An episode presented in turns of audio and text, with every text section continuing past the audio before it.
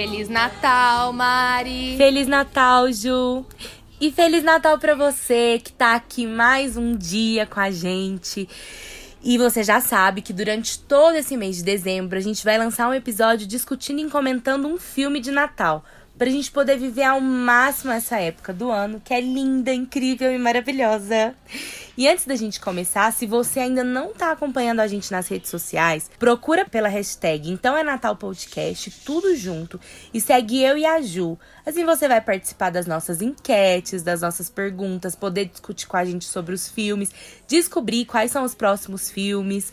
Inclusive, Ju, conta pra gente qual que é o filme de hoje. O filme de hoje é um filme que veio diretamente de terras netflixianas, né? Ou seja, você já sabe que não é um filme exatamente muito bom. Mas isso é spoiler do restante do episódio.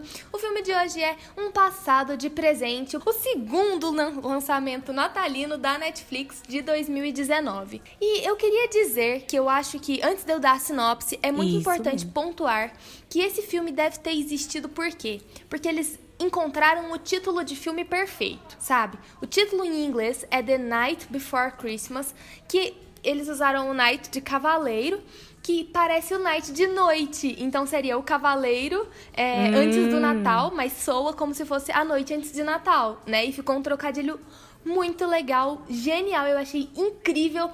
Uma pena que o filme desperdiçou o trocadilho. Ficou mesmo. Pelo amor de Deus. Ai, Sim, não, a eles podiam ter tudo boa, pra fazer um filme incrível. bom, né? Mas o elenco também não é lá... Ai, eu... É, o elenco não é eu lá grande confesso que coisa. esse filme até Pelo agora menos foi na o que minha opinião. me frustrou, porque eu tinha expectativas até então. E nós já estamos aqui no nosso oitavo dia de podcast, né? Enfim. Como você assistiu primeiro que eu, aí quando você me falou sobre o filme, eu já não criei expectativas para assistir. É, então eu não me bom. frustrei tanto. Uhum. Porque eu não tinha expectativa nenhuma, entendeu? Mas quando eu vejo que o filme é Netflix, Não, eu também. sei que não vai ser bom, Enfim. mas eu assisto mesmo assim. Vamos lá. Então. A sinopse do filme.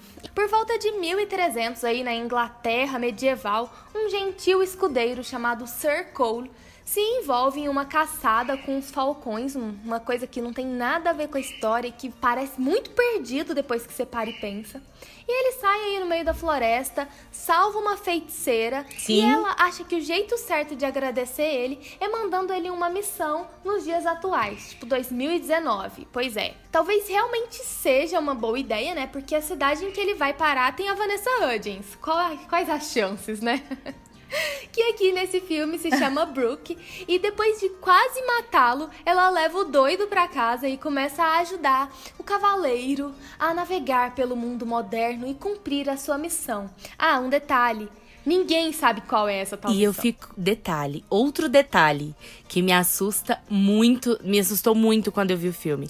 Quem leva Ah, um nós ainda vamos falar completo muito sobre isso, desconhecido pra porque Eu também casa? tenho muitos pensamentos a respeito. Eu tô. Eu vou te falar uma coisa. Ainda mais nos dias atuais. Exatamente. Você não leva um desconhecido pra sua casa que você mora sozinha. Ai, eu, ai. eu fiquei assim, ó. Ela não vai fazer isso. Ela vai levar ele pra casa. Ela tá brincando com a minha cara, né? E bom, não. Mas enfim. Não que tenha muito a navegar pelo mundo moderno, porque aparentemente o cavaleiro não estranha nada, né? Muitos atos de caridade, bondade, depois eles vão se aproximando e o Sir Cole começa a se perguntar se realmente quer voltar à sua vida antiga. É a única coisa sensata desse filme, na minha opinião, porque é bobo dele trocar um século com chuveiro quente por um, por um século que tava rolando a peste na Inglaterra, né? Sim, claro. Ai, Ju. Ai, Mari. Eu não sei o que dizer. Eu sei. Pra mim, esse filme é uma mistura de nada com coisa nenhuma. Sensatez do É roteiro. tipo isso. Zero. Ele tenta ser muito limpinho. Completamente clichê. Completamente clichê. E, tipo, eu gostei muito da sinopse quando eu li, sabe? Eu tinha expectativa. Eu Ele tem- também. ele tinha esse ar, tipo, Outlander, sabe? Uma coisa meio viagem no tempo, que parece Sim, uma ideia sim. inovadora. A Netflix sempre quer inovar, sabe? Eles querem trazer ideias novas. Mas eles não mas conseguem. eles não entregam. Pra filme, Nossa, não. é muito frustrante. Pra filme, não. Eles sempre pecam bastante. É, é muito engraçado isso. Só que eles sempre. Não, eles não saem, assim. Acha, é com um apelo único só, sabe? Aham. É sempre um desperdício de história. Eu acho que os filmes dele têm tudo para ser super legal. Eu vejo todos os trailers e falo, nossa, vai ser muito Netflix legal. Netflix sabe fazer trailer, não. isso não podemos mentir. Sabe fazer trailer. Eu acho que eles podiam se especializar nisso, talvez. Faz uma parceria com a Disney e com todos os outros e fazem bastante trailer. Porque fica legal, dá vontade, mas os filmes acho que não precisava. Eu achei completamente clichê. Você sabe tudo o que vai acontecer no filme. Quando ela fala da missão, que ele encontra ela, ninguém sabe da missão, mas a gente já sacou de cara É que a missão ela. é ele ficar com ela, porque ela não acredita no amor. Não, e a, e a feiticeira Ela só fala uma fra- coisa sobre amor também, né? Sobre encontrar É. é, o que o seu coração precisa, o que o seu coração deseja, alguma coisa Sim. assim, tipo.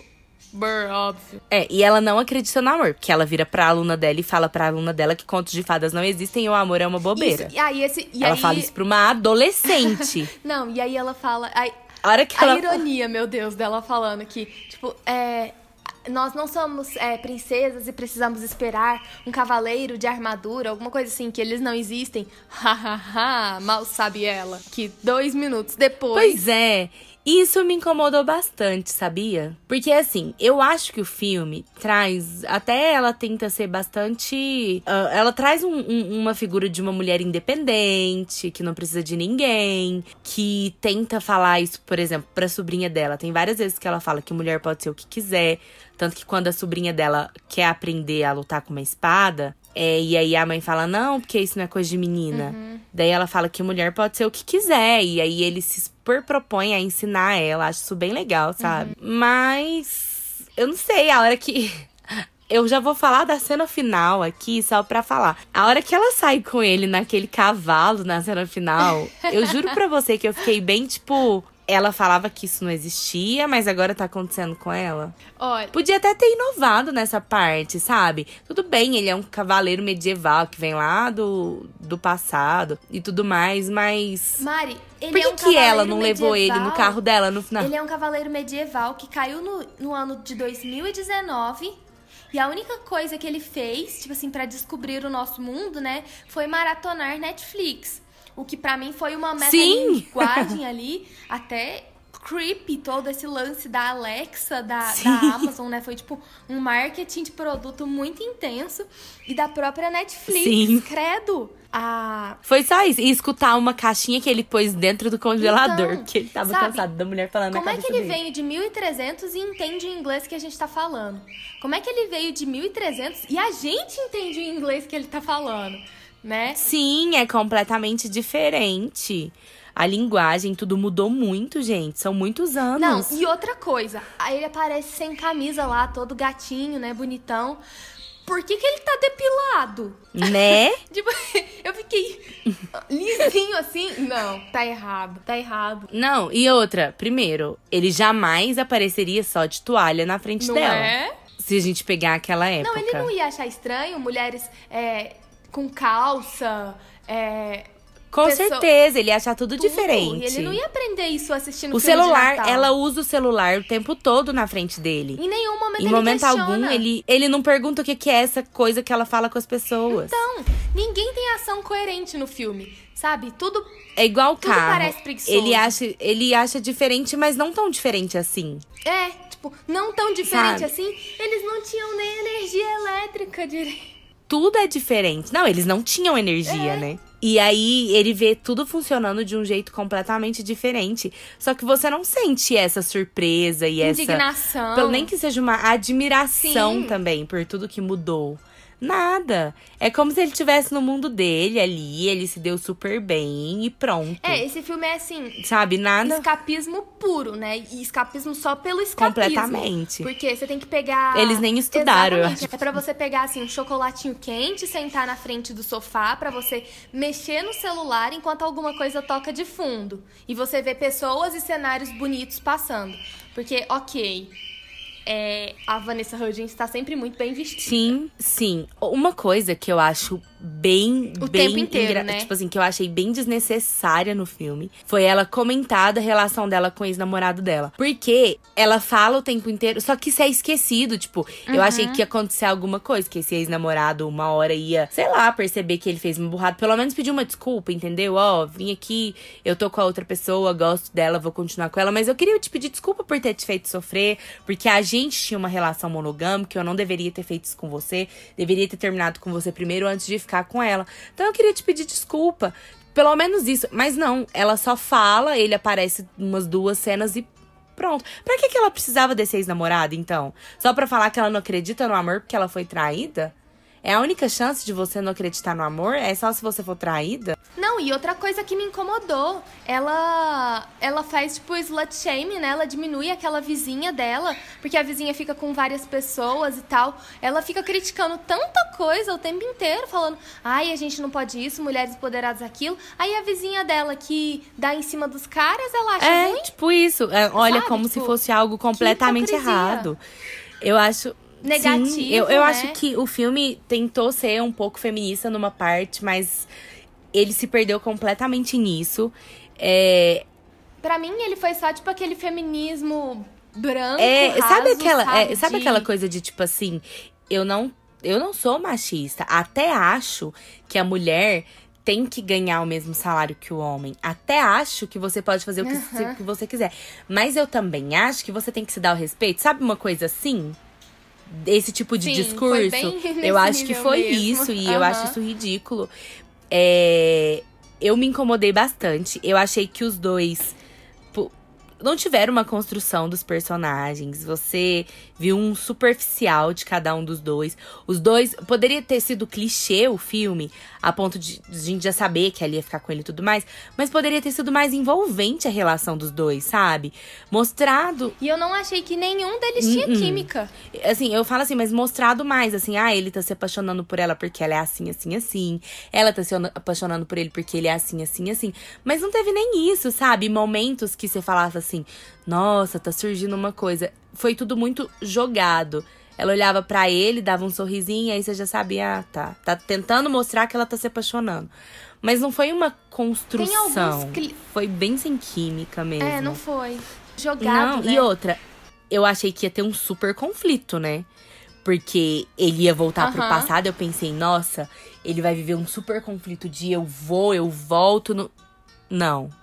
Ele voltou, o irmão dele olhou pra ele e falou assim: não, pode ir embora. Aí ele foi. Não teve nada, sabe? Ele nem parou pra pensar o que, que eu tô perdendo se eu deixar o meu. a minha terra, a minha época.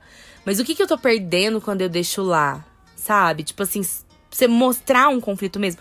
Eu achei o ator péssimo. Muito ruim. Eu achei todo Mas ele, pra péssimo. mim, sabe, ele superou. Porque esse, esse filme me deixou pensando se a princesa e a plebeia não passam no mesmo universo. Eu acho. E se na verdade a Vanessa Hudgens não é uma daquelas meninas daquele filme. Porque, sinceramente, ela só tem esse personagem. Parece, né? Parece muito. Mas é, só encerrando aqui a parte do se esse filme é clichê, a gente já viu que é. Eu queria só pontuar algumas coisinhas aqui que eu acho legais né, no filme. São poucas, né? Uma delas é o fato dele ser um cavaleiro, né? E não um príncipe, sabe? Isso foi a única coisa que eu pensei, ah, que Sim. diferente. Pelo menos ele não é o dono do castelo. É, E as outras cenas que são aquelas que pra mim fazem parte de um bom clichê. Apesar do filme não ter entregado um bom clichê, a gente teve aqueles barrão, né? Dela no início, que foi assim que eles se conheceram. Tem um momento em que ela tropeça e ele salva, ele segura. Que também, tipo, eu sempre faço um. Ah, sabe, quando isso acontece.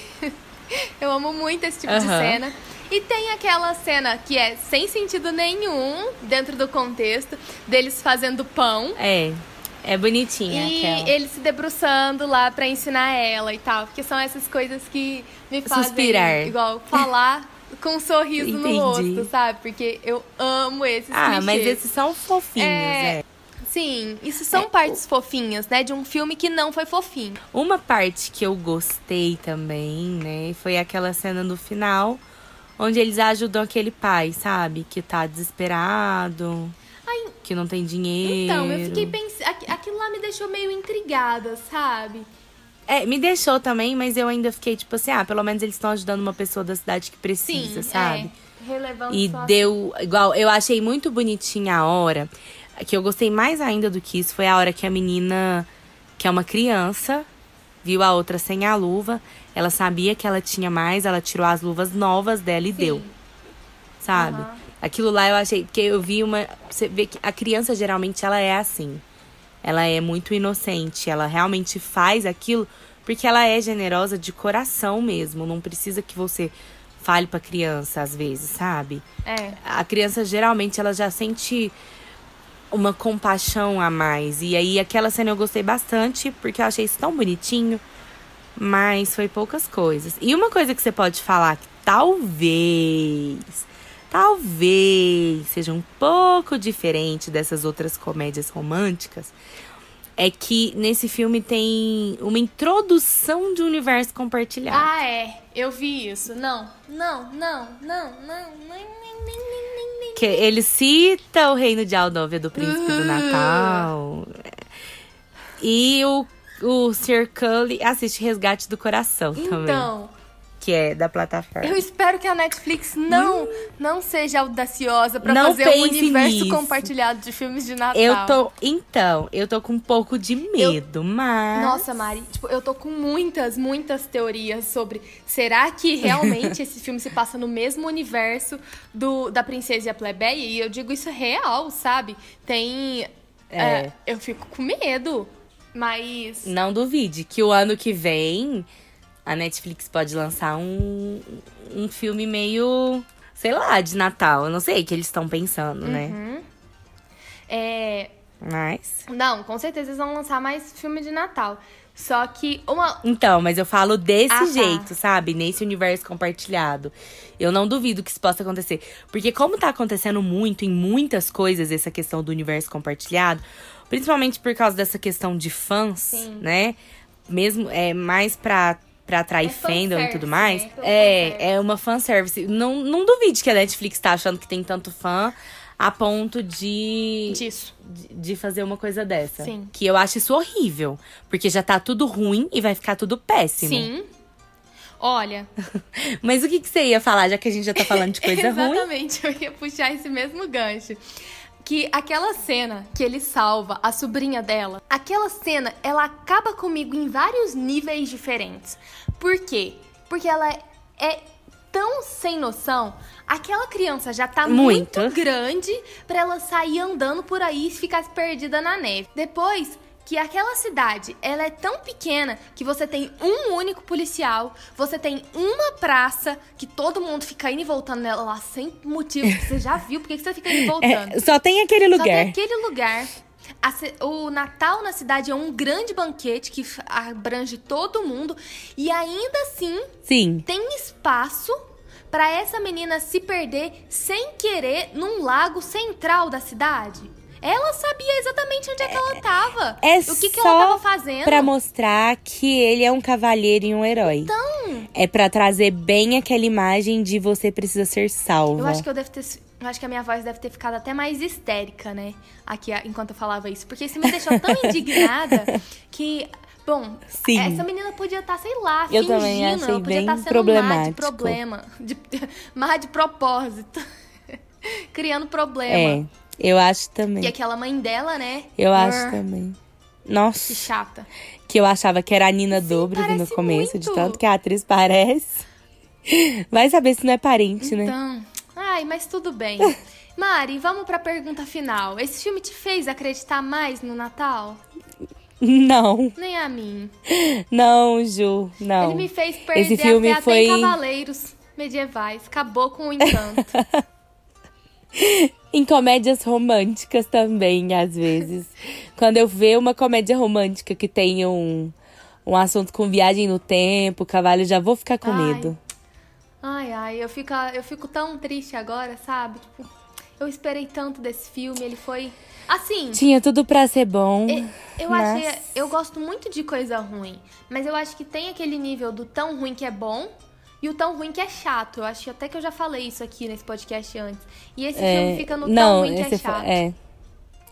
Esse filme fica no tão ruim que é chato. Ai, ai. Gente, é isso. a gente não gostou. Não, não passou pelo nosso veredito, mas você pode ter gostado. A gente, eu vi pelo menos várias opiniões de pessoas que gostaram, que acharam super fofo.